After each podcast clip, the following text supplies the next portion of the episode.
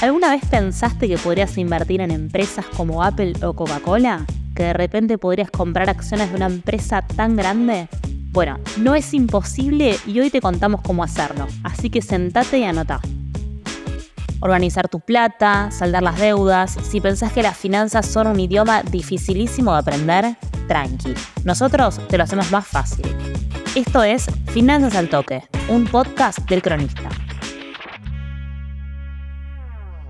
Si hablamos de diversificar nuestras inversiones, de tener los números ordenados y poder pensar, bueno, destino esta plata para esto y esta plata para esta inversión, hay una que es muy popular a la hora de diversificar nuestra cartera de inversiones. Las CDRs.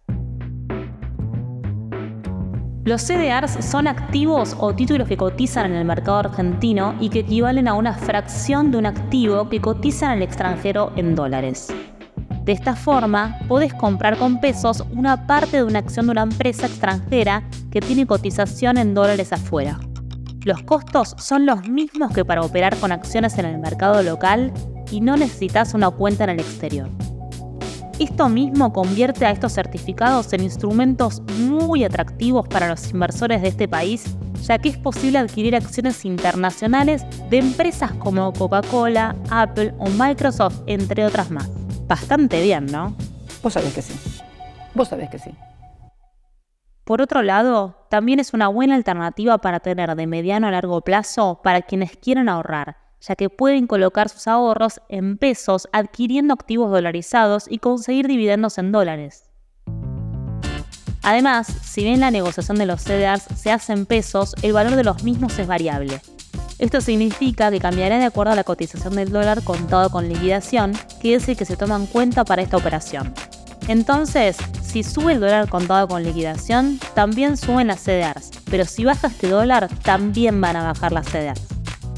Ahora bien, invertir en CDRs convierte a los inversores en propietarios de una porción o más de compañías extranjeras. Tampoco te dan las llaves de la empresa, pero es una gran opción para invertir en organizaciones sólidas, Ahora, una clave que tenés que entender. Los CDRs no equivalen al valor de una acción, sino a una parte. Para saber cuántos CDR equivalen a una acción, se usa un ratio de conversión. Por ejemplo, en Microsoft el ratio es de 30 a 1. 30 CDRs equivalen a una acción. Vamos a lo que queremos saber. ¿Cómo compramos CDRs? Fácil, tenés que abrir una cuenta comitente en tu home banking o a través de un broker de inversiones.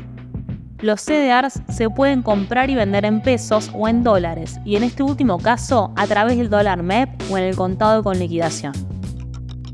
Una de las ventajas de adquirir un CDR tiene que ver con reducir tu exposición al riesgo del mercado argentino. Otra ventaja es que proteges tu inversión frente a una devaluación, porque los certificados se pueden comprar en pesos y representan a un activo que cotiza en dólares. He dicho, caso cerrado. A todo esto, ¿ya pensaste en qué empresa te gustaría invertir? Si te sirvió esta información, compartila con otros. Seguro te lo van a agradecer. Y seguinos en nuestro canal de Spotify. Todas las semanas vas a encontrar muchos más tips para mantener tus finanzas al toque. Finanzas al Toque es una producción del cronista en colaboración con Posta. Guión, producción y locución, Candelaria Domínguez. Coordinación, Florencia Pula. Producción, Guido Escolo y Josefina Delía. Edición, Jeremías Juárez. Producción ejecutiva, Luciano Banchero y Diego del Agostino. Y yo soy Candelaria Domínguez. Hasta la próxima.